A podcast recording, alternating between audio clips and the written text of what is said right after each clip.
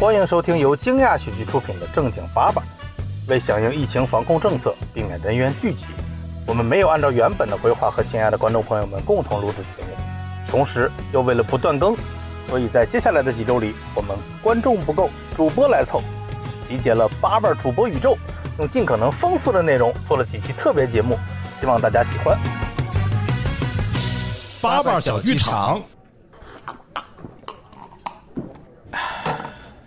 哎，老蒋，你咋了？你咋刚演完都合上了呢？是因为不好笑吗？你不一直都不好笑吗？不应该呀。哎，不是因为这个，我忒不舒坦，我心里有事儿。心里有事儿，那喝酒也不管事儿啊。心里有事儿，那你得找简单心理呀。心里有事儿，来简单心理。简单心理成立于二零一四年，拥有自己的 APP 和网站，是国内专业的心理健康服务平台。今年，简单心理也成立了线下心理健康中心——简单森林，第一家位于北京市朝阳区丽都区域。接下来，在北京中关村、上海徐家汇等区域也将陆续开设新中心。我们几位主播也为正经八百的听友们争取到了福利：微信关注“简单森林心理健康中心”服务号，回复暗号“正经八百”，可以获得简单森林的心理评估，价值三百五十元的优惠券。欢迎大家来到正经八百。呃，今天呢，我们聊的是心理健康这个话题。在这个时代的发展下，感觉心理健康现在变成一个很普及和愿意聊到的话题里。但是其实也也有很多真实的误区在里面，也有一些我们这几个主播的真实的经历。所以呢，我们今天想把这个话题跟大家一起来聊一聊。那今天我们这期有什么特别的吗？嗨，今天可太特别了。对，今天为了保证我们这期的聊的深度和专业度呢，我们专门请来了这个行业的大咖。简单心理的创始人简丽老师，让简黎老师跟大家做个自我介绍啊！好隆重，大家好，我是简丽丽，就是这么的简洁。哎，那我们做一下自我介绍。我是主持人，我是大老王。真的真的没有任何声音了。好，然后我左边的是大刘老师。大家好，我是大刘。然后旁边是卓然。好，大家好，我是卓然。大鹏老师。大家好，我是有神经病的大盆儿。你不用刻意强调这种事，大家能知道。这么多期节目，大家是知道这个事儿的。啊，我以为大家还看不出来呢。蛋蛋老师，大家好，我是蛋蛋。哎，好，我是老蒋。我就知道。我得让说一下。对对，来说一下，说一下。哎，我是老蒋。哎，好，好。我们今天就简单来聊一聊。其实我先一开始有一些我自己特别私人的疑问啊，就是因为我是双鱼座，对，是 吧？陶白白老师，然后我是双鱼座的，没没想一些奇怪的梗，对不对？对，因为我自己是双鱼座，然后身边人经常就说我是一个很多事儿很过不去、很窄的人，然后我自己也被人说什么脆弱呀、想不开，经常被这种定义，反正给我自己带来很大的困扰和阻碍。对，我不知道这种阻碍该咋去理解。一上来就问这个，对，你不是不问诊吗？对，你自己上我我说不问诊，是啊，是你们不问诊啊，卖在我手里啊，我想干嘛就干嘛。我们是家属带你来看病来了，妈妈们，我病了。呃，是真的要回答这个问题吗？可以，可以。呃，没没听出什么问题来，困扰你的是什么呢？就是自己遇到事儿会特别纠结，比如我之前选工作。大概可能两个月在两家公司里面来回选，就每天纠结的事儿都是一样的，最后就是下不了决定，就希望别人能帮我做这个决定。对，感觉是不聪明。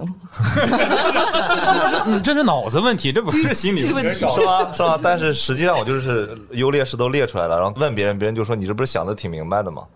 我说对啊，那你赶紧帮我做决定啊！别人也不会帮你做决定，然后我自己就纠结特别久，到最后一刻实在不行的时候。人家公司说你再不跟我们说，offer 就撤了。我到那一刻我才会下决定，然后是摇骰子。最后还是我出的招呢，摇骰子。比扔鞋科学多了。我不知道怎么回答你这个问题，但因为我一回答就会显得特别正经。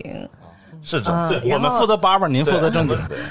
大概就我我我没有一个针对你这个具体问题的答案，但有一个解题的思路。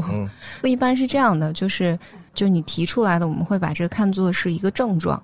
如果你去心理咨询带的是这个问题的话，那我就要判断你这个症状是，比如说只是在这件事情上纠结，还是你在过去一年、两年或者几个月里面遇到大大小小的事情都纠结。走路走到路上都会纠结，我要左转还是直行啊？然后就是，那其实心理咨询里面，他会先评估他对你实际的现实生活带来什么样的影响。OK，我换一个相近的例子，比如说拖延。嗯，大家都知道，拖延其实它本身它并不是一个精神类的疾病，就是也不是心理学上的一个特有的名词。但是每个人都有拖延的所谓的症状嘛。但是有的人的拖延是有意义、有功能的，比如说这个事儿我真的就不想去做，就是我会面临特别大困难，或者我有极强的阻抗，就是你的这个症状是有功能的。但是有些人通过所谓拖延这个症状，使得他没有办法去上班，我们叫社会功能受损了，就是使耽误事儿了。对对对，就真的耽误事儿了啊！但是他自己又不断的被惩罚，和他陷入极大的痛苦里面。这种状况下，我们才会认为你需要专业的帮助。所以你刚才的那个问题，如果进入到心理咨询里面，他其实先会去了解你这个是个什么情况。嗯哦，就有一些人，即便就是一杯咖啡，我买 A 还是买 B，我要纠结二十分钟，但是我很爽。嗯。就是 我每天就是要纠结这二十分钟，因为有些人会觉得这是我上班之前唯一的自己的时间，我就是要这么，哦我就是要让就是玩儿，对，就是要用这个玩儿。所以心理咨询里面，他会先去评估你的这个症状，它是只是这一件事情里面出现，还是它在你的生活中各个维度上都会出现。当你的生活维度中各个维度上都会出现类似的症状和表现的时候晚期了。这时候才会建议介入专业的帮助。那我呃，我还还要继续深入问是吗？不是啊不是啊，就是这该收费了，你这个一个问题。哦。但是我比如说像这种，我也不敢去查，我觉得查很丢人啊。查我要说自己是心理疾病，告诉别人这事，我自己觉得是有点丢人的。我可能会网上查，网上说我是那个，绝症，一百度绝症起步就是癌症，治不了。我现在很痛苦。反正确实好像是有这种刻板印象，就是很多人会觉得，如果自己有一些心理的问题需要帮助的话，他会怕别人把他当做是一个奇怪的人或者是啊，怎么样。是，我是有这种想法的，所以我也不敢跟人说。对，但你可以自己去查，查完自己高兴就完了，就不会告诉别人你。查一下呗，那不查怎么知道会不会高兴可？是我觉得你跟人说啊，我去看了个心理医生，就感觉还挺挺时髦的。fashion 是吧？对，说明你说我去了肛肠科，就是 就很丢人呐、哦，你这个角度倒是也可以，我没这么想过。对呀、因为看心理医生就感觉好像是从港剧才发展出来的，然后是比较靠后这几年才有的。对，啊、这部分一般是心理咨询，嗯，真的在接受心理咨询的人里面，就以我们自己简单心理平台上为例啊，我们的用户里面是大概百分之二十到二十五左右的人，我们判断他们可能真的是生病了。嗯其实大多数人是个人成长的需求，就是来做心理咨询。我希望我的生活质量变得更好，我更更开心，我变成更好的人，他过来的。嗯嗯，这期节目之前没有人知道我去看过这个。我就是真的觉得自己有问题，呃，因为我觉得这个人的这个不高兴和心理问题，它有很多因素，就是比如说水逆，呃，怎么冒出了水逆？对，我们一般把这个叫做社会因素。啊，对，就是哦，对，就是它其实有很多因素，比如说你可以特别清楚的知道你的不高兴是来自于什么，比如说家庭呀，然后感情呀、朋友啊、事业，或者比如说你这三十多年你都已经总结出来你自己，比如说每年的三月份会比较低谷一些，七八月份好一些，九十月份特别好，到了冬天就进入一个瓶颈期，就它有一个大概的你这一年的这个曲线都已经有规律了是。因为你喜欢夏天吧？那你三到八月呢？这段时间干嘛？完了，折服。有一段时间就开始崩溃大哭，伴随着心悸，觉得已经有生理反应了，并且我已经无法从刚才说的以上的任何一点里找出原因了。然后那个时候，我觉得我好像是身体生病了，所以我就连夜挂了一个号，而且我挂那个号呢，我还把它往后错了错，就是我错到了一个我生理期之后几天，情绪特别好、状态特别好的时候，我才去安定医院，然后去看医生。我就觉得我得在我最好的时候，如果你还能查出来我有毛病，那就说明我真病了。而且当时我还研究了一下，好像协和的心理科呢，他会让你填近二百道题的一个心理测试。我觉得那个特别不靠谱，因为你非常有选择性的嘛，你就知道我往后填就越不好，规避对，就越糟糕。就是那个我觉得不客观，我就想要那种。验个血，就说你有病或者你没病。安定医院我就做了两个检测，一个是眼动的那个检测，呃，他就让你看三幅图，问你一样不一样，而且那个图只是一个 S 型的倒过来的蓝光，偶尔有几个点点，你也不知道到底看哪。然后 这张图出来，他娘的我就精神分裂了，就他的那个眼动测试的诊断就是这样。当时操作这个机器的是一个大娘。就不是，就是稍微上一点年纪的女性，然后就是 这么正，还是保留着网红的客观。对，然后他就说：“哎，这么年轻，就给我来这么一句，我我靠，我就更慌了。”准备后事吧，我就说这怎么回事儿？而且就是他的那个测试，你没有任何辩驳的余地嘛。然后紧接着我就做第二个，就有点像一些什么脑袋波的那种东西，就脑袋波是什么？脑电，脑电，脑电，对对，贴了一堆的东西。然后他当时说啊，你先睡十五分钟。我说我在家躺着这么舒服，我都睡不着你，然后我这会儿睡十五分钟怎么可能？然后紧接着开始一些，比如说让我从一念到五，用大天组词，就什么天空、天庭、天仙之类的，在。一二三四五，在五四三二一倒个念，就类似于这种的一些测试，然后就出来我抑郁症，两个诊断书，当时我就，哎呀，就行了，好了。就踏实了呗。选了那段时间状态最好的一天，去医院查出来精神分裂跟抑郁症是吗？对，然后我就拿着这两个东西去找大夫去了嘛。我当时把那个大夫逗得直笑。你为啥要逗？因为我就当时想让大夫觉得好像我还挺挺幽默的，是吗？不是，你说那个大夫一直在笑，你确定他是大夫吗？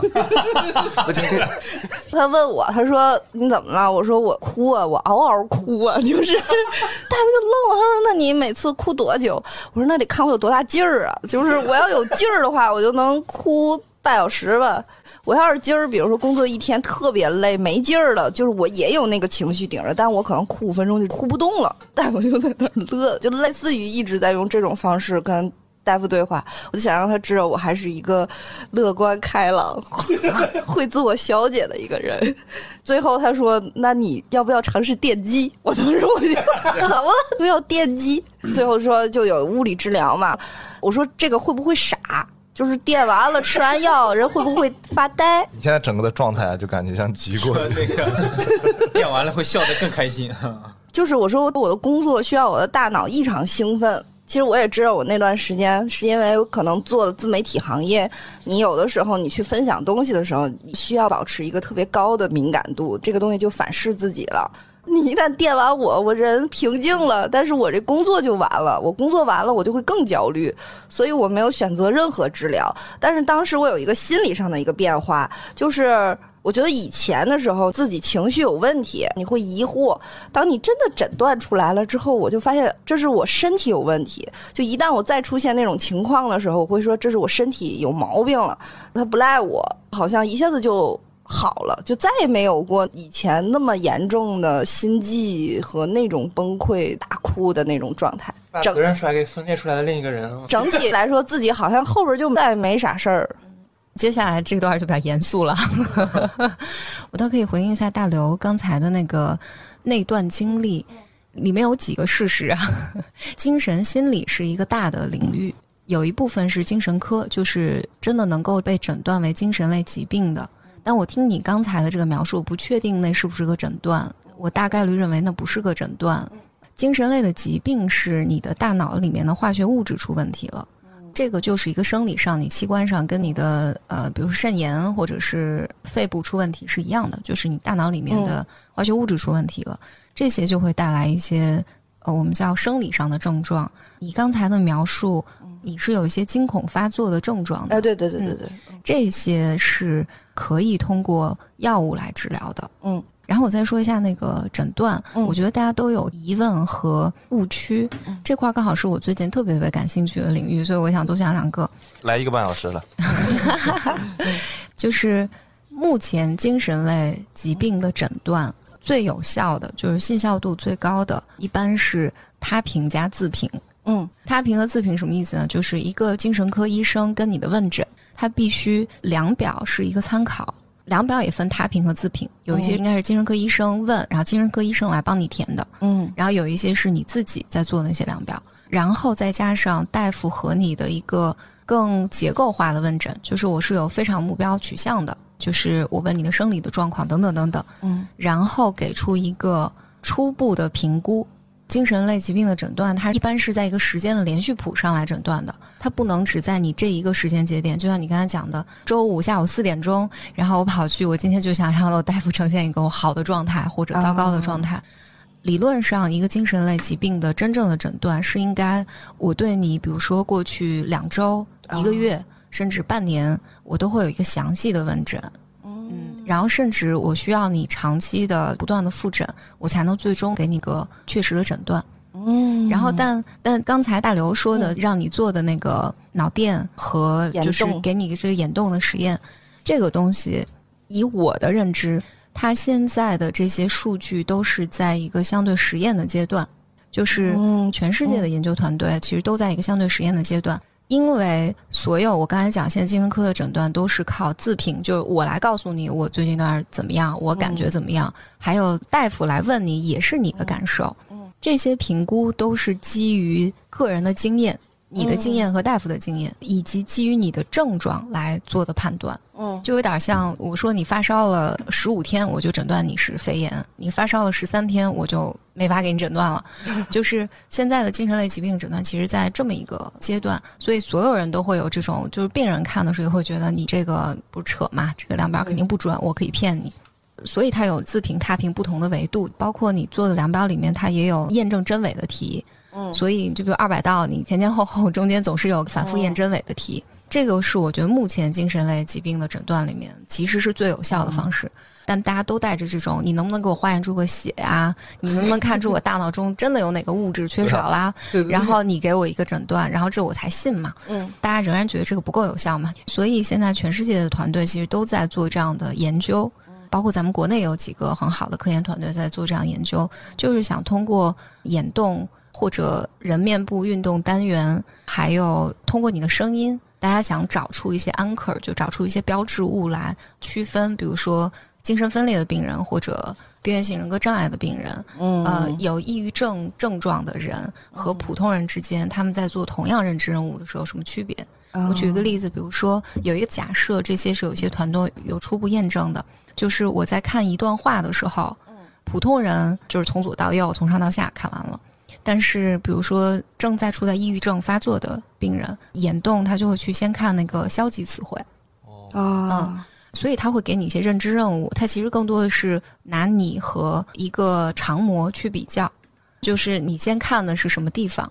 我说的是非常简化的一个逻辑，明白明白。因此，你也可以看到，就现在人工智能，其实大家的一个大的假设也是，是不是有可能我在做相同的任务的时候，我能区分出来。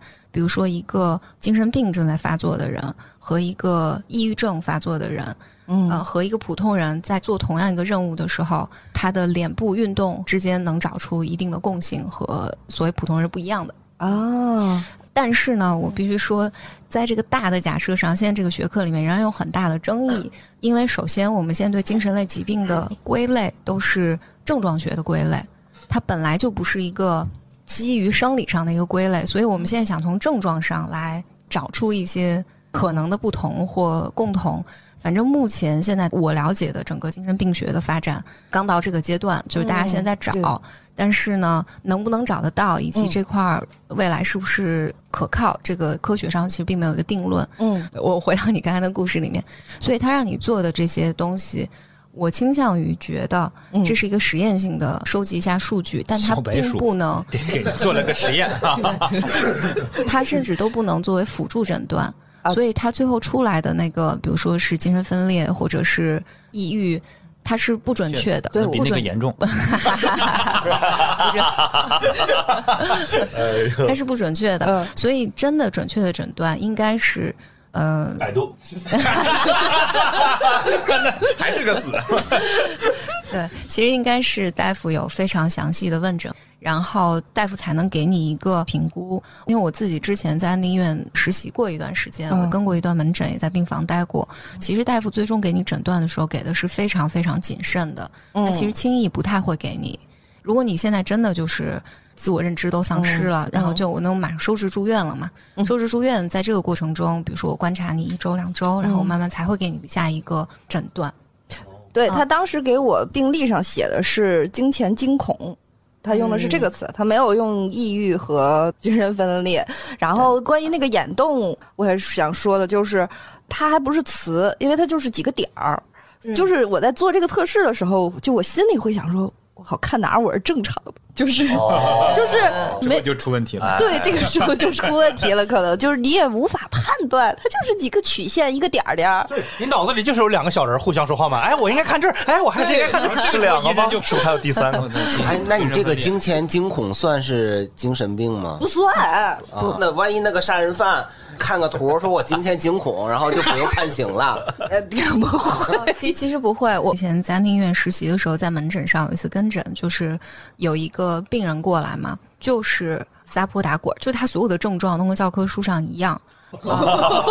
背过课会有那种想法说，终于来了，教科书里的案例终于来对了。，但这个大夫其实没有给诊断，只是说先收治再观察。后来这个主治大夫跟我们几个学生讲说，这个人其实正在被起诉的阶段，所以法院要依靠这个来，哦，呃，就严的，他在想逃避他在表演。法律的惩罚，先电他两回。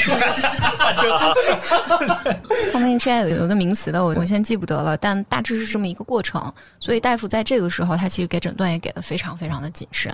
哦，就是你太跟教科书一样了，就代表你没病。就是他需要确认你这些症状是不是持续的，是不是真实的，还是回到精神类疾病的这个诊断里面。其实它是有非常结构化的踏平的。其实人是很难演出来的。哦、因为当时我也很困惑嘛，我就问那个大夫，我也把那个大夫也逗够呛。我说：“大夫，如果这个东西安在你脑袋上，你现在做，他就写正常人还是写没事儿？”然后他说：“我肯定没事儿。”我说：“你这话听着就不听着不太对，对，一般病人都觉得自己没事儿。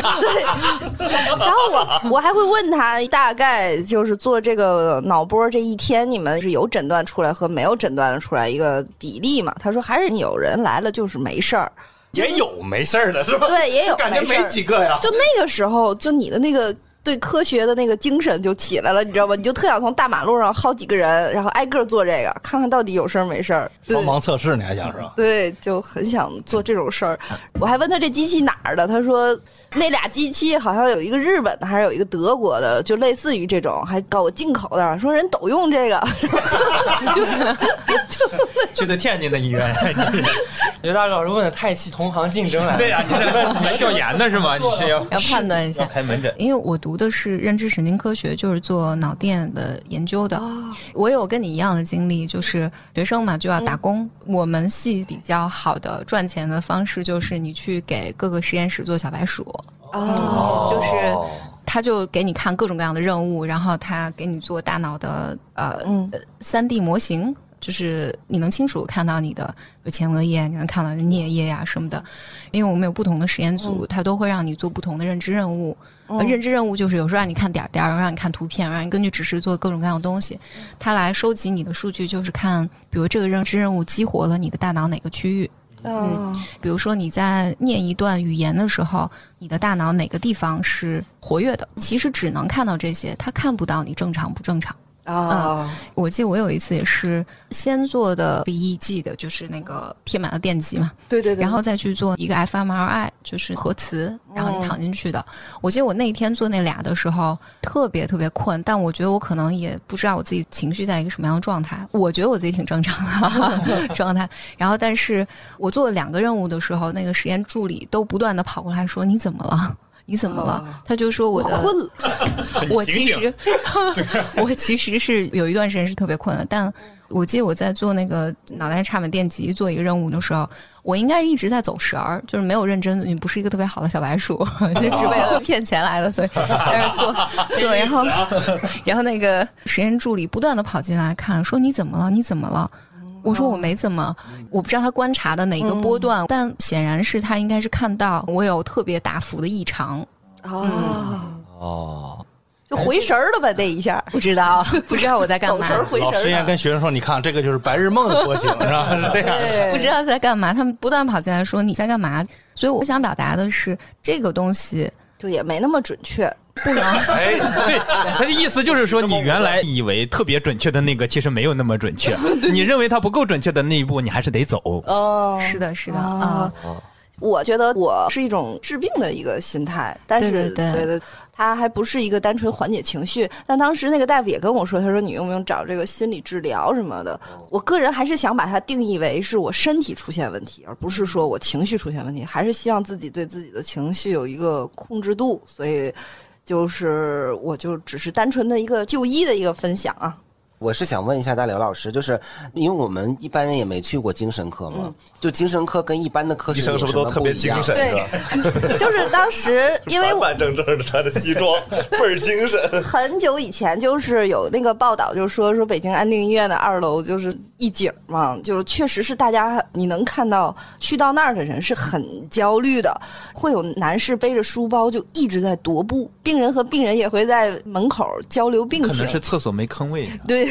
我记得我在那等的时候，有一个女孩从那里出来，她自己说了一句说：“哎，好歹我也是个博士。”我当时一下子就觉得，突然，突然，突然说幸幸亏我肄业啊，就是你可能误会了，我的意思是说，就是里面的装修什么的，会不会像我们看港剧里头那个，就是做心理咨询的也不穿白大褂，有沙发，有高端，没有，那就是个医院，就是正常大夫，跟同仁一样那种。哎，那所以市场上有那种环境特别好的做心理咨询的地方？对呀，哪里能找到呢？对，我就觉得这种心理咨询就很 fashion，就是如果你说啊，我今天做了心理咨询，大家就觉得你你好厉害，你好时尚，好心动。对，如果你如果你说啊我今天去了安定医院精神科挂了个号，就觉得你这个人可能确实有点病。对，再泼就有点过了，气氛都到这儿。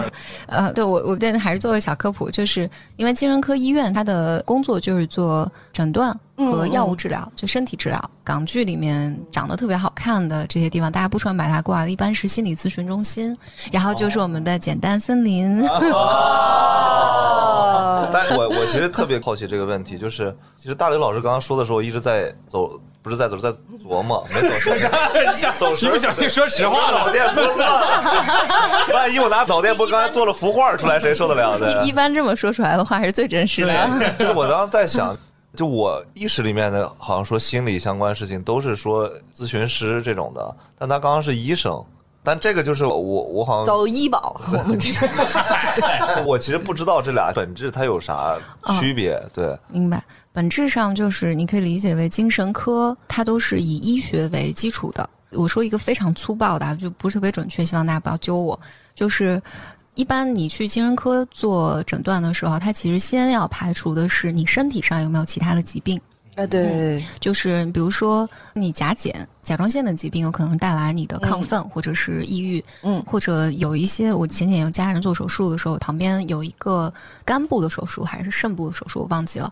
我印象特别深，大夫就会交代他的家人做完这个手术之后，会很容易出现精神类疾病的症状，就是他会有幻视和幻听。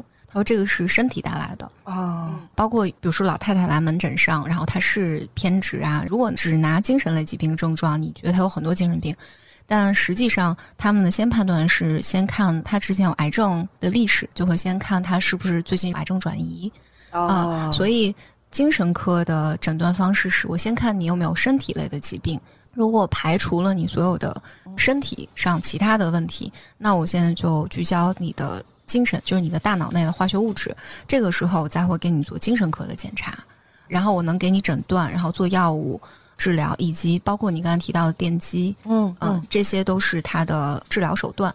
所以在这儿呢，精神科是尽可能恢复你身体里所有的化学物质，这是精神科。嗯，对。心理咨询不是心理咨询，就像我说的，在简单心理上，我们其实只有百分之二十多的人是他真的可能是需要服药的，就身体上生病了。然后，但其实大多数人不是，大多数人实际上是在心理咨询里面，他寻求的是个人成长，就让自己生活过得更好。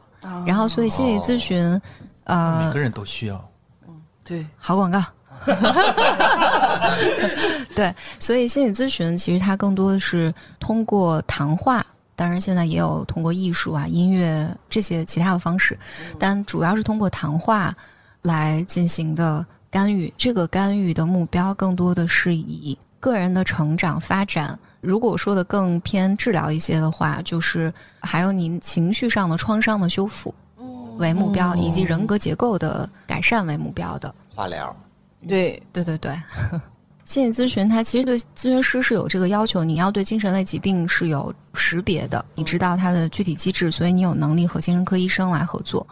比如说刚才那个老王说，我特别纠结这个事儿。如果假设说这个是弥漫性的，在生活中各个方面都出现的一个症状，那咨询师就会和你一起去讨论你这里面的情绪，然后这个症状在你生活中的功能，这里面就会包含你对自我的认识，还有你跟整个世界的关系。我说有点大，然后你的行为模式是怎样的，这些都会进入到你和咨询师之间的关系里面。我说这个话意思，我可能再多解释一下。我举个例子，比如说，如果一个人经常他觉得自己在家庭中容易被忽略，就我是家庭中不被待见的一个小孩儿，是嗯。我是。老蒋说一下，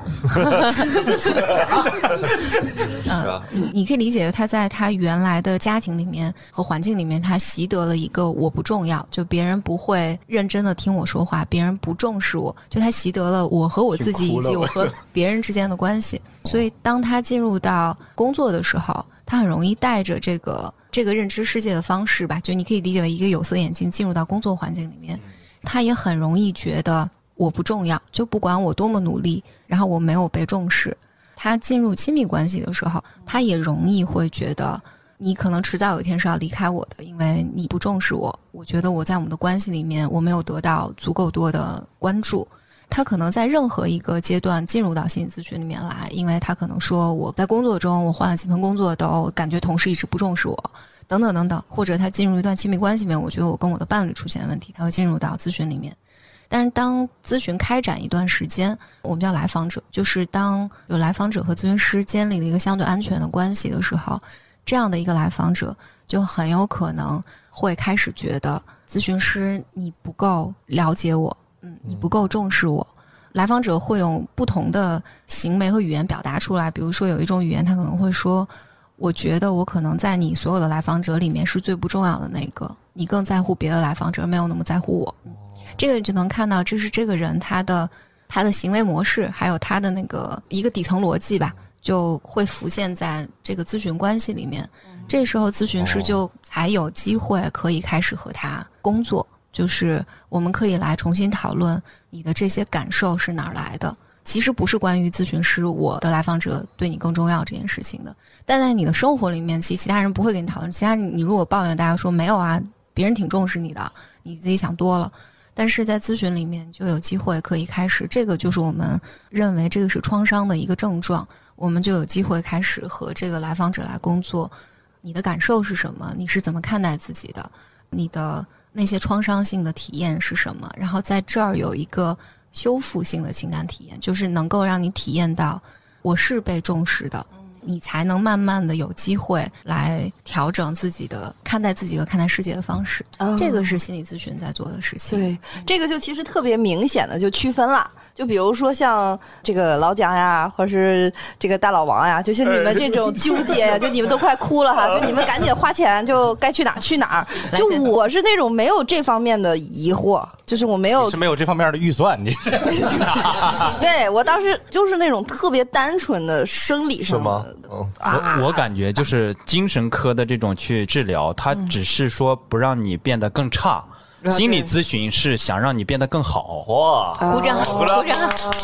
哇，怪不得是八百四十万的这个代言博主，上个月还千万，一百六十万就这么掉出来的，那是活粉，活粉。对但其实我觉得那个疑问有的时候就一个不经意，你在网上搜到什么，你会觉得我自己是不是有病？是就刚才那个李老师说，呃，你做那个什么动图什么的，你先关注到的一个是比较消极的方面，然后我刚才我就想，我昨天我买了一斤青提，买了一斤玫瑰香，那青提就不甜。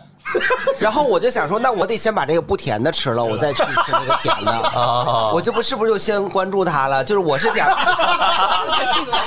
就是硬套啊！不是这个倒吃甘蔗，先苦后甜，对吧？这样就是我们是不是也没有问题？就这个饮食习惯的问题嘛，就是。我发现大盆今天来，因为咱们录之前，大盆就先说了咖啡糖浆，然后现在又冒找出来青提和 葡萄，这 全是吃的。说明啊，他有嘴。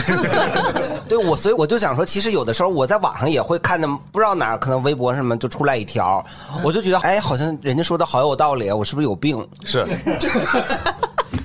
就是一串葡萄，你先吃好的还是先吃坏的？嗯嗯，这这这个也不用吃，不用硬套，也不用吃，没事没事没事。我们哈哈过去也有的人啊是可以被遗忘的，是可以不解决他的。明天就单买那个好吃的那个就行了。对，所以大家就是区分一下自己的这个症状，对吧？你要是有生理症状了，你就去看病，他可能是你需要吃药。但我想说，他给我开的那个劳拉，那不就是个睡觉药吗？他说他让我守着床吃啊，可是你这个药方开的都这么哏儿了，怎么？对，你的劲儿那么大呢？我当时想说也没有那么大劲儿，就吃了也精神精神，然后再睡。但我真的不敢吃，因为我对一切让我冷静平静的药都抵触和治疗手法，我就生怕我这活跃的大脑它 就它就冷静了。但我后来也问了一下，好像很多老年人也会吃那个药，就是我我对药物是真的不太了解，但是一般情况下，如果你是惊恐发作的症状的话，其实惊恐发作原来是被归属在焦虑障碍下面的，嗯。所以他会给你开一些抗焦虑的啊药物，以及如果就是你会有心悸，就是惊恐发作，对对对。有有人惊恐发作的时候，就是觉得自己要死了嘛，就是对喘不上气儿就要死了，所以他有可能会给你开一些镇定类的，还有肌肉放松的药物。对，所以我有一次就是在出租车上这样了，然后我就吃了，也不敢吃一片儿，我吃了半片儿，你知道那 小药就掰了，我就好怕在出租车上就是睡过去。反正以后当时说守着床吃，我就惊了。但我可能还要再提一点，就是精神类的药物，你不能是那个我发作了，然后我赶紧吃，来不及呃了，呃，所以你那个药是叫劳拉快跑吗？守着床还得往哪儿跑？劳拉西泮，它叫那个，就是药物一定要遵医嘱，哦一定要遵医嘱，而且你从增量到减量都是应该有人明确的监督你的，就是他能了解你的身体的对它的反应和症状。哦这种状况下来增量或减量，这也是为什么我每次都这么讲。就是如果你去精神科医生有了诊断，然后你开始服用药物的话，一定要遵医嘱，因为医生很有可能跟你讲说，你一个月回来复查，很多人就不回来了。不回来原因可能是我感觉好了，或者是我没吃药，或者我感觉更糟了，我觉得这个诊断没用。但实际上，就还是回来讲，就精神类疾病它其实是一个连续谱，嗯所以你一定要让大夫清楚的知道，你服药之后你的状况是变得更好了、更糟了，或者有什么变化，一定要让大夫知道，这样大夫才有机会帮你调药。啊来帮你找最适合的东西，所以这个东西一定不能自己随便吃。我有个问题想问一下简老师，就是如果身边有很多朋友，比如他有什么重度抑郁或者双向，他是不敢去把自己的感受说出来，或者是去躲起来，其实这部分人更难去获得帮助的。就我们要如何去劝说他去接受心理治疗？就是我们大家怎么样去告诉他这个是 OK 的，这个是好的。就如果有一些话术或者也不是话术吧，就是有一些问的越来越具体有些什么方法可以帮助到这些需要帮助的人，去让他们去接受和正视这个东西。反正这是亘古以来的难题，因为好多人就是因为他生活中没有他觉得可以信任的人，所以才容易，比如说抑郁或者偏执。但这种状况下，他就更难去相信一个专业的服务，嗯，然后他确实更难获得帮助。我觉得可能能做的就是，比如说咱们正经八百，就是聊一聊啊，大家听一听啊，常经常听一听 正经八百啊，然后呃，大家能听到更多这样的信息，觉得这是更正常的一件事情，我觉得才有机会吧。嗯，但没有一个标准话术，我其实我不知道我做的算不算心理咨询之前，对，因为那肯定不算。花钱了，花钱了。我因为我之前网上不是有很多心理平台，嗯，上去他就文字给我打字儿，跟我一个小时二百块钱，嗯说梳理我的问题。大哥说真男人就该怎么怎么样，然后花我二百 块钱。真的啊，你是交了个网友吧？然后还有那种就是电话，就是打电话的，嗯，但是好像我不知道这种的跟线下有啥区别，他就电话一个小时聊的也行。你喜欢在网上到处找人聊，这应该是一个毛病。报警吧！你是被骗 我不知道，我不知道。不经常有那个就是陌生女子给男子打电话，然后骗钱转账的吗？他也不 不陌生，你听他说不陌生，我稍微解释一下，就是这大概是三类服务，就精神科，就刚才我们讲的精神科服务，然后心理咨询。心理咨询呢，就是比较严肃，以我刚才说的这个目标为基础的心理咨询，它其实是需要面对面或者视频。你可以理解为一个用户第一次来，不管他带来的是什么症状，我要先做一个基础的精神科的评估。嗯，就是我要先评估他大概是一个什么水平，比如说你有没有自杀的危机，呃，有没有。他都没有，他就给我打电话说聊吧。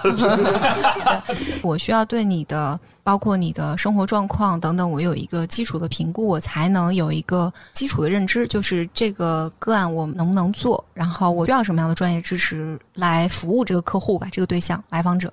对，得看看这个人啊！你都不看他，你就光听他在那往这个说，头往视频上一怼，人说治不了，完了这个治不了，脑袋都憋大了。哦我的天哪！然后文字和语音，我更倾向于它是一个辅助的工具，他收那个费可不是辅助的费用。就是他不能呃说我的心理咨询，我对你的完整的评估是没有的，然后上来咱俩就聊吧，我来开解你的心事。那这个我觉得它不属于严肃的精神心理范畴的工作。就是。就是找了个知心老大姐，对你这跟那个 QQ 聊天室没区别。是不是那个女生声音特好听？不不不是不是不是 不是，就是一个知心大姐，然后她挂的上面名字有一堆证书，我也不知道是不是。你知道还有一个什么行业特别喜欢挂证书吗？我猜猜，可能是短视频博主、保险。但因为现在它确实整个这个行业的边界在，因为随着科学技术吧，就是这个技术的变革吧，就是现在其实并没有一个特别明确的定义。但是我自己倾向于会认为文字和语音一般是在，比如说我们两个的关系，就是我们已经见过面。然后在一个更稳定的治疗过程里面，然后这段时间，比如说你真的去了山区，然后你又特别需要服务，然后我们确实没有办法打个短儿，可以像他那样打电话。对对对对哦，那我们通过这个方式，他就有点像我临时给你贴个创可贴，但是它不太容易真的起到干预的作用。对，事实证明也没作用呀。不好说，有可能如果没有还算更差呢。哦，没有花钱的不是。哎呦，我天哪！我被但但我倒也并不想说他就是被骗了，但他是一个 但他就是他就被骗了。这是我个人的评估。我觉得你不用打那个幺幺零，你打那幺八幺八黄金眼吧，那个应该有素材。给你治，他是一个，就是你去了手术室、去了康复中心，和你路上有人给你贴了个创可贴，买了一个膏药的区别吧。嗯，不能说它完全没帮助，肯定。这期你们主持吧，觉得有点难受。你得缓缓是吧？缓缓，所以其实听出来，咱们如果早点知道，能有类似于最前期的那个叫，简单心理，就是简单心理提供的一个那个叫什么服务来，就是让我能知道我应该是去医院、哦还是该去评估，对吧？啊，我们有一个心理评估。这个真的有嗯吗？哦，它是它真的有啥帮助？因为我当时巨大的困难就是选哪个，对，我就找我看着感觉亲和力最强、我愿意跟他聊的人。明白哇，你你们拖的好好。不，这个是没真实的需求这这。是我真实经历的痛苦啊！我的天！感谢感谢，嗯嗯，是这样的，就是简单心理确实有简单心理 APP 上有线上的，然后我们的线下的中心是有线下的，就是做一个完整的评估，就是一个咨询师先来跟你有一个完整的评估，就是他评估你几个维度，从你的生理状况、家庭状况、你现在的情绪状况到你的社会知识系统等等，他有完整的评估，然后会给你建议，就是你现在这个状况下可以怎么样。实际上来简单心理做评估的，确实有一部分人他不是真的有特别强的，就是我现在就要去做心理咨询啊，或者这些诉求，但他真的就想梳理一下我自己的问题。嗯，但也有一些人是真的，就像我遇到了问题，但我并不知道怎么了。比如说，大多数人带过来的问题都是我们就老百姓平时能说出来的东西，不会有人说我有人格障碍，或者我妈有人格障碍，或者是某种人格障碍。其实大家是没有这个词的，但大家会讲说，比如说我妈最近特别难相处，她觉得别人都在害她，嗯，然后我跟她道理讲不通。有人来会讲说，我最近情绪特别差，嗯，就大家带来的都是症状，你只会认为说我亲密关系出问题了，我工作关系出问题了，大家带来的都是症状。嗯但是症状背后大家的原因是不一样的。就像有人发烧是感冒了，有人发烧是得了肺炎，嗯，有人发烧他其实得了癌症。哦，就是你去只会跟大夫说我发烧了，嗯，但实际上它背后是有更多的原因的，嗯，所以我们这个评估其实是帮助人来一个理解你现在的状态，我们能大致告诉你你是否需要精神科，然后你需要什么样的咨询师，比如说有人需要伴侣，有人需要家庭，有人青少年，包括不同的流派。但有的人呢，有可能你认为你是家庭关系的问题，但我们评估可能其实这个核心问题是你的自尊水平的问题，所以我们可以再给你提供一些和自尊有关的东西，以及如果你进入咨询了，在咨询的这个目标里面，这个进程大概会是什么样的？我们想要解决的问题是，大多数人都觉得，我觉得早年大家会觉得精神心理都是有耻感的，是现在呢，我好很多，大家都愿意讨论它。但大家说我去找专业的帮助的时候，我第一不知道我自己怎么了，第二就是因为我不知道自己怎么了。就比如说，我如果认为我是亲密关系的问题，我可能去找一个婚恋专家去问，但其实不是亲密关系的问题里面，那有可能有一个人的人格水平有问题，有可能有人是抑郁了，还有可能他的伴侣可能精神病发作了，这都是有可能的。所以，首先不知道自己怎么了的时候，你就找不到一个真的有效的方案。但这个对于大众来讲，就是你试错成本又太高了。是太高了，不光花钱还花时间，而且下来以后会难受痛苦。哎，我怎么干了这种事？我现在主要是丢人，我其实主要是丢人。这个不丢人，因为大家都是这样的，所以大家就会觉得，比如说我有可能就是只花两百块钱找人网上聊了一下，我觉得哎，我去接受过心理咨询，然后这个没用，大家就走掉了。但我觉得这个是真正的问题，因为你鼓足勇气你找了一个服务，这个服务又没找对，你又觉得没用，你就走掉了。这个其实是目前我觉得比较可惜的状况。我现在听起来，咱们简单心理前面那个心理评估服务，是不是就很像一个全科医生？对对对对对，是的。就是在我大概有困难、大概需要帮助，又不知道该去哪儿找帮助的时候，就来找咱们了。对对对。但我我有个问题，当问不当问啊？就这么好的东西，它贵吗？我们现在线上的视频评估是五百块钱。然后线下的贵一些，线下的是一千二。平平它，我砸锅卖铁不吃饭，平它。哎，李李老师，我问一下，有没有？老师感觉像个英文名。李李，迪水拉拉波，天线宝宝，这是。就是有没有去那儿就真的就呵，这人倍儿棒啊！就是没病，心理特健康。就目前有过这么一个案例，这种人去那儿，这个行为就有 就有有吗？就整体来说，就确实是你不需要我们，自己挺好的，就真的很健康。有这样的，就有两种啊，一种呢就是。他真的就是特开心，过得都特好，他也不会花这个钱来，因为他不是个免费的东西。有没有人花钱，但是还评估为特好？那是探店博主，那就走不了了。来都来了，真的让你走吗？我们有过是公司建议他来的，忽必业务挺好啊，可以当体检的一部分。对对对对，我们自己平时在就是 C 端用户过来。自己花钱来做的，大多数他都还是有一定诉求的，嗯。但是有一部分人呢，我们确实觉得，你如果愿意使用心理咨询，当然他会对你有帮助，但他可能对你不是一个必需品。对有一些人来讲，我们觉得你如果在这个阶段进入心理咨询，一定会对你的生活有很大的帮助。嗯。哦，我就在问最后一个问题，今天没事没事，今天问好计计费，我们一会儿最后结。其实很多老人现在他也有很严重的心理问题，我觉得。然后呢，他上了年纪，他说话颠三倒四，然后也会觉得别人想害我，就像你刚才说有一定的人格障碍了。然后呢，那我会把它归结为心理问题。但我老公就非说是血栓前兆，那是你老公的心理问题。你说是科学上血栓前兆会不会也确实会？血栓前兆会会不会也会造成人性格人格大变化，然后出现一些看上去像精神类的问题，但实际上它是一个生理上的一个血栓而且还查不出来的那种血栓，会吗？嗯，血栓这么具体的我不知道，挂错科了。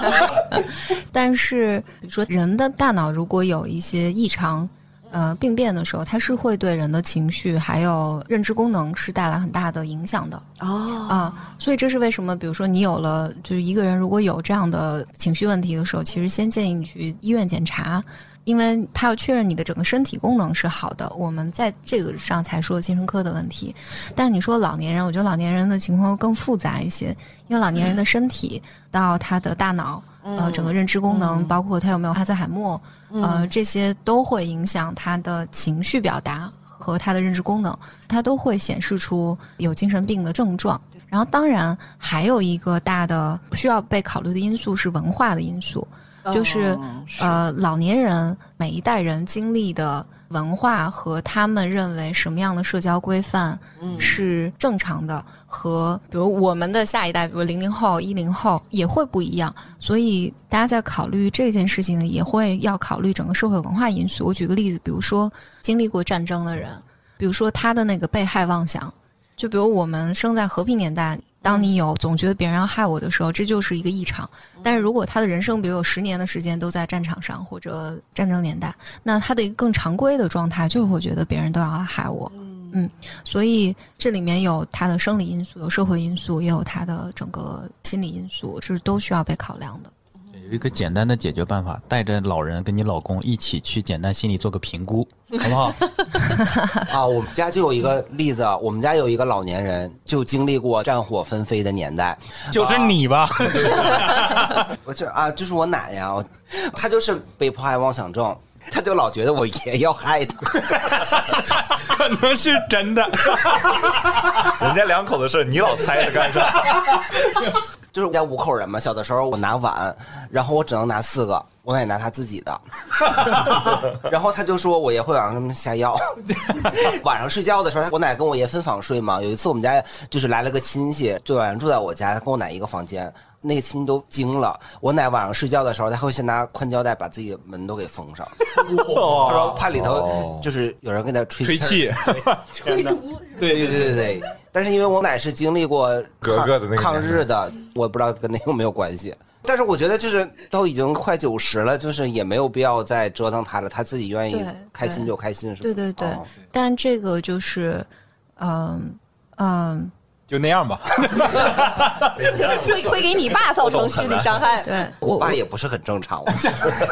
我我我听这个的时候就会觉得还挺难过的，就是因为不管他经历过什么创伤，就是这个是无论外部环境的创伤，还是因为最终外部环境就这个时代的创伤，他最后承担者都是家庭和个体。哦，嗯，最终其实都落脚到这个家庭上，就是怎么去支持这么一个人。那这个里面其实就是有是否需要就医，这个可能跟你奶奶的关系不是特别大。有的时候人是有强迫带来的，看起来像偏执被害的那症状；有的人是真的是偏执，会觉得别人都在害我。就是它里面也会有不同的分类，所以你最终去就医其实是可能能调整，还有心理咨询。对，明白。你像我小的时候，那都恨不得三十多年前了。就家里人其实普遍老百姓也没有这个意识对，我奶她也就是做到这个地步，也不会再怎么着，也习惯了，也就这么多年也就下来了。然后这两年我才觉得，哎，是不是跟心理有关？但是真的岁数也太大了，对反正你说对生活也没有那么大的影响，就这么着了，也就，嗯嗯。啊，一听下来，其实我感觉我 我遇到的这个都不太专业。比如，如果是类似于简历老师这样的沟通方式，我觉得我可能会容易打开和聊很多。当时选了几个，真的我都觉得他有病，真的。他跟我说的话就是跟我称兄道弟，什么兄弟，啊，一个大哥 啊，说兄弟遇到这点事儿没事儿，男人什么坎儿都过得去，就用这种就是方式。快手心理咨询。对，所以我肯定能感受出来他不专业嘛，所以我就及时给他停了，也没有举报他。对，然后，哎，我这个人可以吧？但是我其实想知道，就是专业的咨询师应该具备什么样的素质，才能成为这样的人？咋？你想考证啊？我不想考证，但我起码得知道这个就不能再被骗了。专业的大概是啥样的。嗯，我觉得是我们现在这个学科的一个现在国内的发展阶段的问题吧。其实正常状况，你去看医生的时候，你不会问说我怎么甄别这个大夫是好的还是坏的。其实这个本来不应该是老百姓自己去获得这个技能的。但简单来讲，就是如果你比如说精神科有需求的话，那就去精神科专科医院或者是三甲医院的精神科或心理科、临床心理科去，都有非常好的大夫。然后如果是心理咨询的话，其实他需要简单来讲，就是你需要知道这个人他是经历过专业的培训的。但这个专业训练里面，当然里面还有很多细节了。他接受过什么样的专业的训练？然后他有没有接受过督导？他的职业情况大概是什么样的？你需要有一个基本的了解。就比如说，能知道一个人从一个比如说特别痛苦的事儿出来，大概他得经过多长时间的训练才能到这种程度？你说能够解决这样一个问题是吧？呃，但我觉得你想问的是一个心理咨询师的成长。是成长的话，可以以这个专业上比较发达的国家和地区为例。嗯，大家一般是经历过本科教育，在有一些国家，它是不要求本科是心理的，就你学什么都可以。到一般是硕士研究生阶段，你会经历一个两年左右的基础的训练，相当于一个医学的一个全科训练。之后你会经历一个长期的一年到两年的实习，然后你可以去考当地的执照。拿到执照之后，就是你可以开始合法执业了。之后，一般人们才会选择自己的进一步的专业，比如说我是专门做某一个流派的，或者我是专门做青少年儿童的，等等等等。所以，一个人如果想要成为心理咨询师，大概好好学习，包括实习督导的话，我觉得三四年的时间你可以开始上手了。哦，他肯定不是你那大哥的那个，他喝了三四年了，反正。如果就提前告诉我这个人是经过这样的，我是很愿意跟他去聊或者解决问题的。我我是相信这样的流程的。嗯，对，就是我如果说更严谨一点，就我自己一个老师是这么讲的，他年纪比较大了吧，七十多岁了。他说，真的想成为一个咨询师的话，你大概在这个行业里面待十年，你可能刚刚入门，要用一生成为一名优秀的心理咨询师。但这个确实是他和做医生是很像的。我觉得这个是一个误区，就是会觉得心理咨询，因为我就是坐那跟你说话嘛，嗯，是不是我培训俩月就可以上岗了？但这个其实是不行的，它需要一个需要阅历。对，我们能让你，比如说两年、三年，你能开始做初始访谈，你能开始初步的接个案，在督导的督导状况下，你可以接不是那么复杂创伤的个案了。但是真的要成为一个好的咨询师，这个路其实是很长的。我问一下，督导是防止心理咨询师自己崩溃是吗？呃，防止心理咨询师崩溃的是心理咨询师自己的心理咨询师。哦，然后呃，督导的功能更像是一个有经验的，你给老大夫来 supervise 我的就是新手，更像个教学的工作。我说的不那么准确的话，把握方向，看着他别跑偏了。哎，对对对，因为新手咨询师的最大的问题是你不太会做评估。就是等于没轻没重嘛。一般老司机上路，你就更知道哪些路我能走，哪些路不能走，我是走不了的。但新手咨询就是不知道哪儿危险。嗯，对，就是相当于旁边有一个副刹车，还得那督导就是踩对对对对，督导会告诉他这个个案其实，比如说是超越你现在能力范围了，需要转介，怎么转介？然后你可能第一次处理自杀危机的状况，你可能很慌乱。尽管你学过这个 protocol，然后但是你有一些是不会处理的，我来帮你处理。其实督导是这么个角色。那就是心理咨询师的心理咨询师应应该是比他更高阶一些。那总有一个人的这个心理咨询师他没办法找到那个比他更高阶的了。无敌是多么的寂寞。当我们说心理咨询师的心理咨询师的时候，实际上接受心理咨询师那个就是来访者。他并不是个心理咨询师，你能理解理解我这个意思吧？嗯，理解了，就跟理发店似的。对对对，你所以其实两个心理咨询师就可以互相当对方的心理。哦，那那不行，那不行 哦，不能跟段子伙伴一样，不能当工作坊，那是两口子。老蒋，你不能这么说，是大家是你的段子伙伴，你并不是我们的，单向输出的。因为心理咨询有一个特别基础的设置，就是我们两个的关系是私密的。私密的意思是，比如说我如果是你的咨询师的话，我们在生活中是没有交集的。嗯，就是你可以理解为心理咨询里面最核心的一个东西，就是这个隐形的设置，就是我们比如说每周固定的时间见面，在固定的地点，这个咨询室，然后我们两个只是心理咨询的关系。这样呢，一个很简单的状况，如果我们俩认识，有共同的朋友，然后我们在生活中。也有交流，就是你是不可能把你的秘密真的觉得安全，在我们的这个关系这个秘密是不能分享的。秘密当然是不能分享，确实跟段子那个不一样啊。嗯，段子是要分享的呀。或者这么讲，心理咨询师给来访者建立一个安全的容器，它是独立于你生活之外的。这样，你有机会，你进到这个容器的时候，你把你的不只是那些秘密和坏的东西，很多好的东西你会带进来。但是，其实最重要带进来是我刚才说的那个你的模式。我这么讲吧，比如说你第一次走进一个咨询室的时候。来访者从第一次预约到进到这个咨询室来，包括他怎么付费，这里面其实他是有很多很多信息的。就有一些人进来的时候就会说：“哎，老师你好，嗯，这个就是我第一次在和你建立关系的时候，我要建立一个我和权威之间的关系。”有些人进来的时候就是带着贬低的态度，就是这是什么呀？嗯，根本不能理解我。有人进来是要表达他的攻击性的，嗯，有人进来是。我要诱惑你的，诱惑就是他要展示自己，就特别认同，是吧？它有不同种类的诱惑，比如说字面意思，比如说有一些我就是需要得到性上面的认可。哦，嗯，我想表达的是，咨询师其实是一块布，是一个白板。来访者来其实是把他我们叫客体，来访者会把他的客体带进这个关系里面。比如说有人进来，我就是要把你看作是我的女儿；有人我进来，我就是要把你看作是我的父亲。嗯，每个人进来的时候带来的那个关系是不一样的。还有人勾引咨询师，对吧？诱惑，诱惑，诱惑，说不定还进去给咨询师做了顿饭呢。诱惑勾引不一样。哎，有没有那种来咨询的人，他就死活不能够打开自己真心，不能真情流露的那种？当然会有，这样特别的费钱。对，对，但是他会不会有那种反应？就是说，就如果我把我的秘密告诉咨询师，就是咨询师会不会就是八卦？就是我走了以后，他会跟其他人去，虽然我不认识啊，这个人怎么能怎么着？你以为都跟你似的？就你是绝对干不了这个活的，你藏不住这个话，你干不了这个活。上了开放麦了，不是？没有，我可能咨询半截，我说哎，过来，快快快，赶紧过来看看来呀！这儿这儿有个好笑的，来来，大家一起来。这个是一个咨询师的基础的伦理，你培训的时候，他反复的强调伦理这件事情，就是你不能有意的去伤害来访者。嗯，所以保密是第一原则。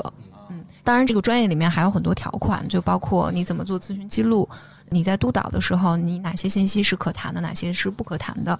然后你和同行交流的时候，哪些是可交流的信息，哪些是不可交流的信息，哪些是需要来访者书面授权的，就是它有一系列这个东西。它其实最终它是需要来访者和咨询师之间能建立一个安全的关系，使得你那些不安全的感受也能带进来。你的怀疑、猜忌啊，你的那些不满，对咨询师的愤怒，对咨询的失望、不满，都能带进来。就如果一个咨询关系，我们比如说一周一次，然后我们见了二十次，或者见了五十次、一百次，你都觉得我们两个的关系特别特别好，这是不可能的。那这种状况就一定是要不然是我在讨好你，要不然是你在讨好我。那一个有效的咨询，一定会在这中间开始讨好这件事情。对我不好了，嗯，好像最开始，对，一定里面会讨论到你复杂的感受，而这个就是我刚才讲隐形设置的重要性。这个如果我们在现实生活中还会见面，还是朋友的话，这个设置是没有办法形成的，设置没有办法形成，我们里面所有的讨论都无法进行。嗯，所以这是为什么两个人是不会像段子手一样，我们能够 share 我们的东西。哎，有没有那种人，就是咨询完了之后就特后悔？就是我跟你说了一个这么那个事儿，就会萌生出来一种想杀人灭口的那种心情。不是，我觉得你前面能理解，后面就慌这种慌慌的。就是还有一种，我觉得人都上班嘛，都是一个上班心理咨询师，他也是一个上班。那上班他只要是人，他肯定会有某一天他就不高兴，他怎么去排解这个不高兴面对顾客呀？就是你怎么去把握心理咨询师的这个人性，可以做到对待每一个人都是这么的善良，这么的亲切？因为我觉得，就是他们要想坏一个人，真的能让这个人坏上加坏。因为如果就是他在聊天过程中随便说点啥，你也很难去评判解释，外人也不知道，但是他就把那个人就给害了呀。我觉得安定医院还是挺靠谱的一个。精神分裂是被害妄想症。我会发现大刘的每个问题最后都会导向一个特别毁灭性的，有吗？有。我觉得这个就是去一个正规的平台，就是靠平台能够把这个咨询。可以，可以了。嗯。但这是这个行业最大的问题，我觉得跟医生是一样的，就是人家病人肚子敞开躺在手术台上，那你要作恶怎么办？嗯，其实和心理咨询这是一样的，所以这个行业它会有非常严格的培训。为什么有督导？为什么有一个体系来 support 咨询师？包括刚才说的设置，你比如说你见咨询师，其实每次都是固定的时间，就是你每次见这个咨询师一周你只见五十分钟。就是这些保护，它当然从其他上面都有它的功能和意义，但是其实有一个很重要意义，它是保护咨询师的。嗯。嗯，保护咨询师不被耗竭，所以对于咨询师来讲，他会有时间是工作的，有时间是见他自己的咨询师的，然后有时间 太不容易了，这边装进来，这边得倒出去嘛。对他有他的那个支持系统。以及我们简单心理在做的事情是，我们尽可能的，一方面给咨询师提供各种各样的支持，另外一方面，我们也希望，其实一个来访者进来获得的帮助不只是咨询师一个人的，所以我们有助理，然后我们有其他的，比如说线上的一些工具，还有线下的一些活动，我们来 support 这一个来访者，避免他是的孤立无援，对对对，也避免咨询师孤立无援。回到这个大行业上，其实精神心理健康它最终是个服务体系。我没有想到我能说出这样的话来 明白。但它最终其实是个服务体系。就一个人寻求心理帮助的时候，一定寻求的不是某一个人的基于他自己经验的服务，它最终是一个 professional 的服务体系来帮助你。所以你不要去找那种一个人收二百的那种。哎，不止，我后来是加价了，因为他跟我说这个没管用，让我加价，我加了啊。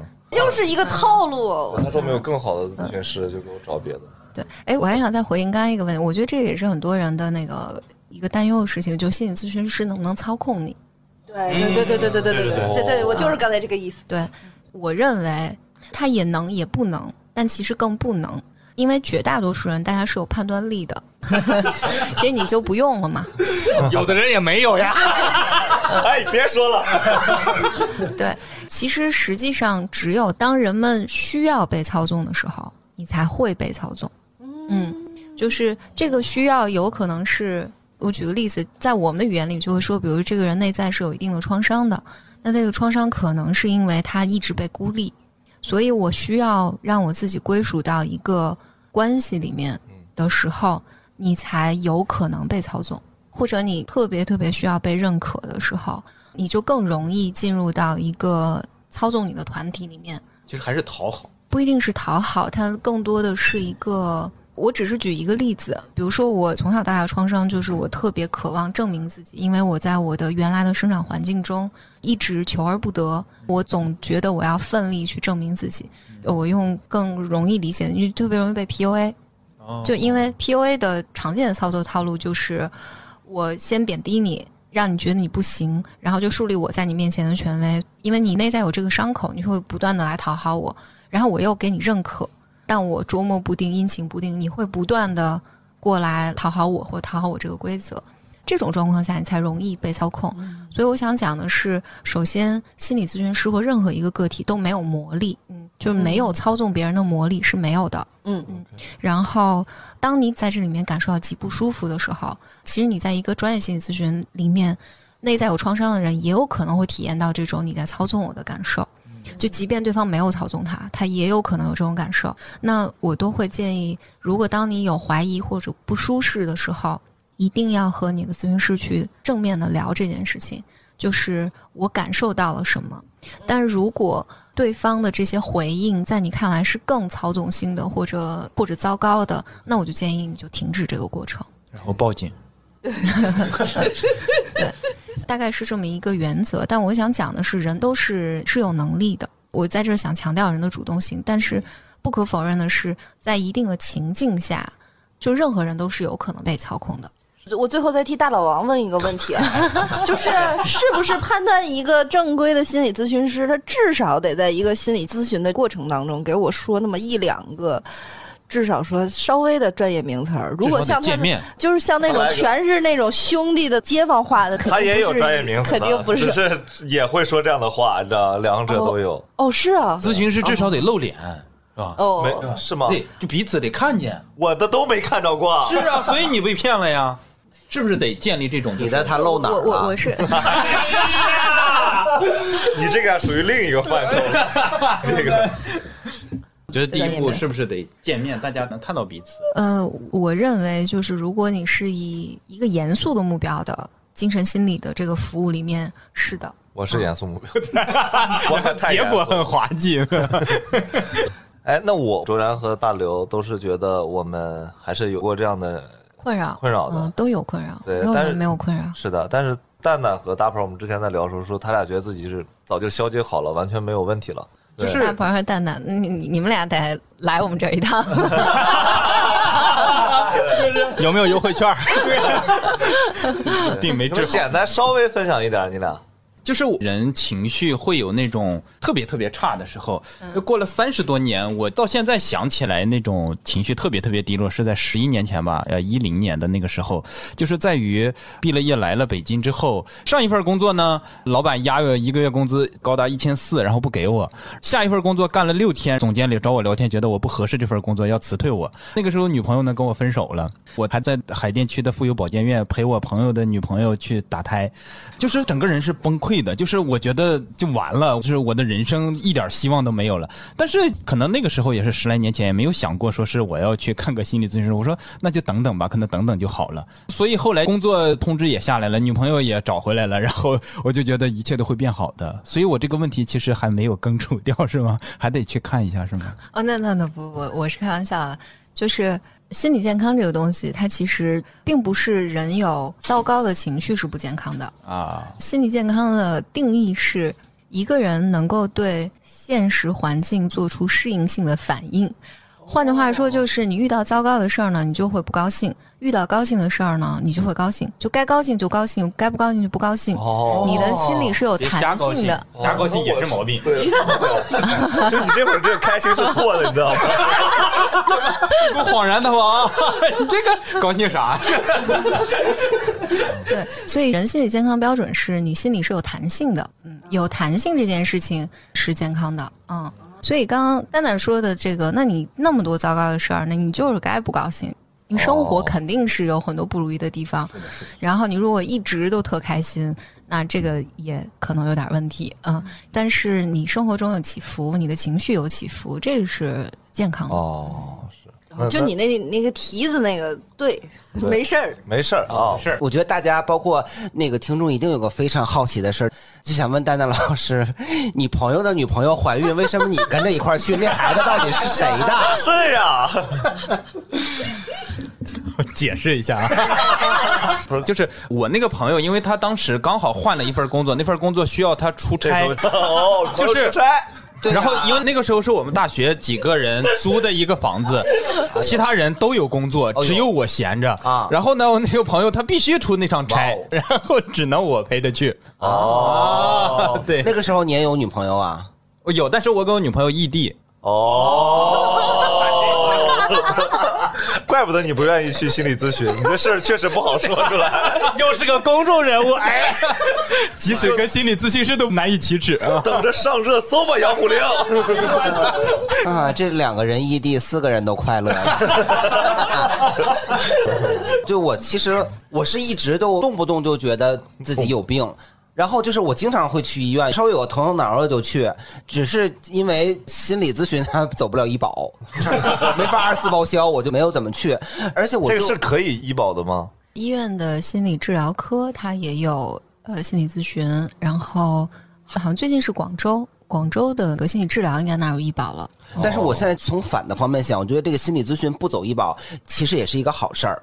就是比方说我们要去买一些保险的时候，你这个就查不到既往症了，对吧？我先治，我先上咨询这边先来看着，反正就是保险公司他也查不到。哦应该是吧？没想到你切到了这个角度啊！我以为切到什么人民生活健康呀这种正能量的角度，说到了买保险骗。保。这这这不算骗保吧？这个叫不如实告知。对，但这聊这玩意儿，就是我也经常会有一些，比如烦躁啊，或者是有一些想不开的时候，但我很快就能想开。就是看看别人，看看你，看看隔壁大老李，大老李是谁？对，你看周围的人，就说啊，他们还不如你呢，就马上就调节好了。就是我只要周围的人都有病，我就 OK，我就觉得没我没问题，我就觉得我还好，我就经常这样对比自己，就还可以。那我甚至都不用看周边的人，就比如说我丢了好几个手机了，就是这种事情没有发生之前，你会觉得如果手机丢了可能会很麻烦，但是如果手机丢了，最多半个小时我就接受这个事实了，然后就告诉自己，那丢都丢了，是因为你有钱。不是，这跟钱没有关系，就是你可以换另外一个例子，就是我会很快接受这个不好的事情已经发生了。掉粉儿。但是我想说，丢手机其实挺麻烦，我也丢了五六个手机，就是每次丢完以后，你重新买手机不说，你还得去营业厅拿着你的身份证去对对补卡，对其实还是挺麻烦的。对，那除了心理咨询，还应该用什么方式我们日常去调节呢？听正经爸爸，日常就不需要心理专业的建议了，就是大家都有自己、自己开心的方式，是。有人跑步，有人喝酒，哦。有人解压干嘛都行。嗯。哦，是我最近呢就入手了一款叫做开心脆的产品。啊。